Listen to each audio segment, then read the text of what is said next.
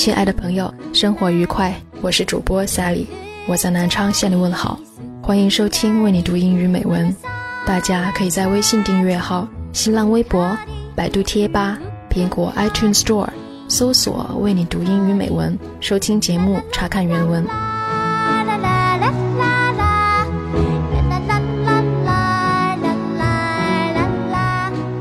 下雪的冬天，请到这来，坐在温暖的壁炉前，听我慢慢为你讲故事。今天的故事。与一位每天要看四十三次日落的小王子有关，与全宇宙唯一一朵会感冒的玫瑰花有关，与一只等待被驯养的狐狸有关，与一些缺乏想象力、空虚无聊的成年人有关。小王子，作者是法国作家安东尼·德·圣埃克叙佩里。遥远星球上的小王子，与美丽而骄傲的玫瑰吵架，夫妻出走，在各星球的漫游中。他遇到了傲慢的国王、酒鬼、唯利是图的商人、死守教条的地理学家，最后来到地球上，试图找到治愈孤独和痛苦的良方。这时，他遇到一只奇怪的狐狸，于是奇妙而令人惊叹的事情发生了。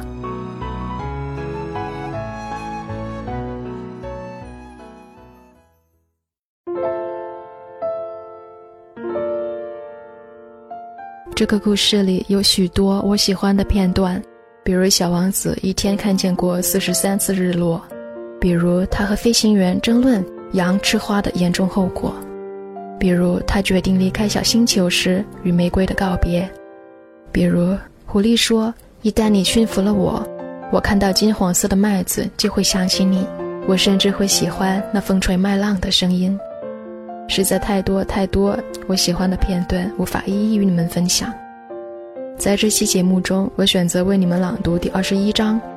小王子曾经因得知他的玫瑰只是一朵普通的花而哭泣，但在狐狸的启发下，他意识到他的玫瑰是独一无二的，因为他曾为它浇水，曾为它挡风除虫，曾倾听过他的愿意与沉默。爱使得这朵玫瑰独一无二。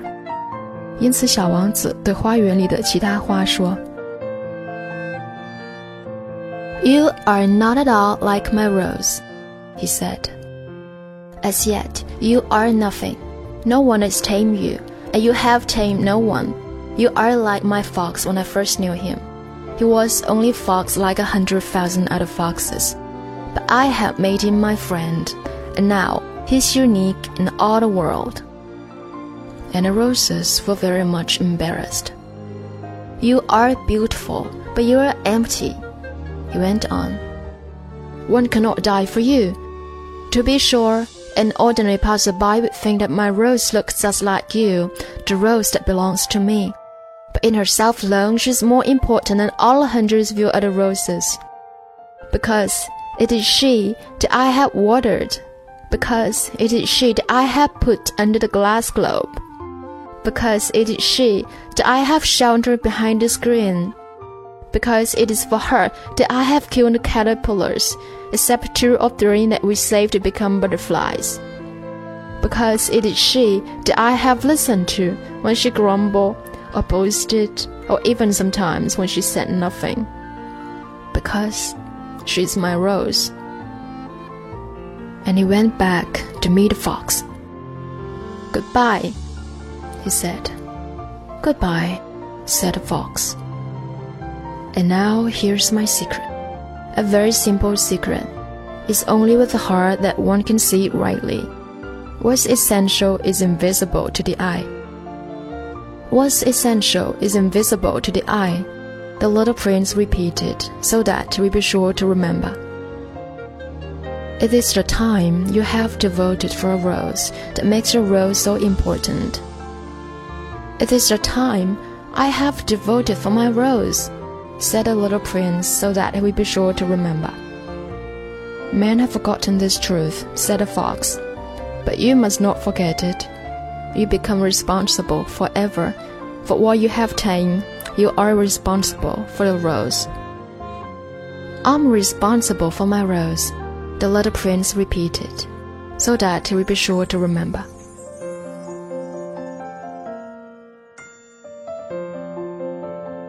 小王子终于明白过来，因为他爱这朵玫瑰，这朵玫瑰对他来说就是独一无二的。他最终回到了自己的小星球，而他的故事已经改变了飞行员对这个世界的看法。飞行员从此喜欢上了在夜间倾听着星星，好像是倾听着五亿个铃铛。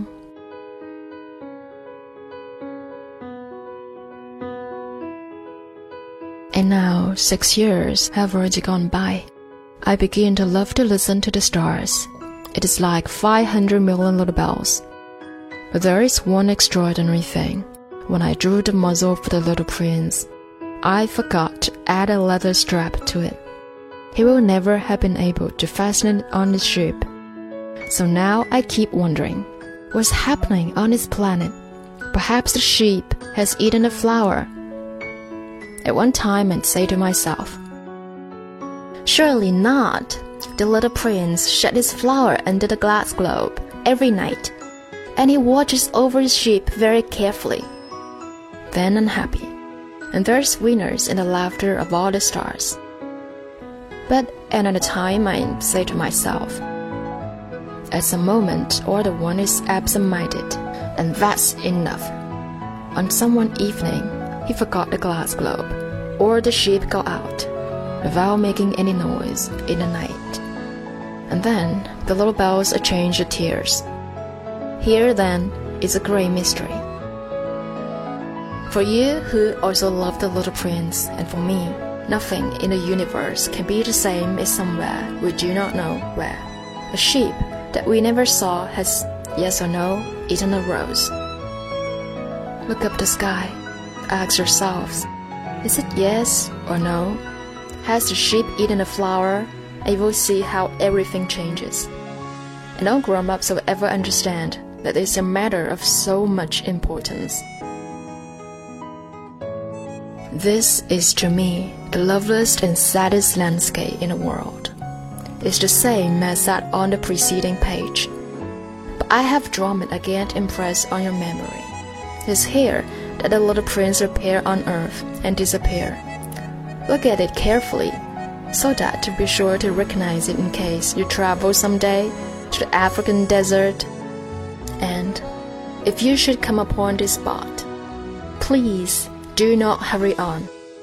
Wait for a time, exactly under the star. Then, if a little man appears who laughs, who has golden hair and who refuses to answer questions, you will know who he is. If this should happen, please comfort me. Send me word that he has come back.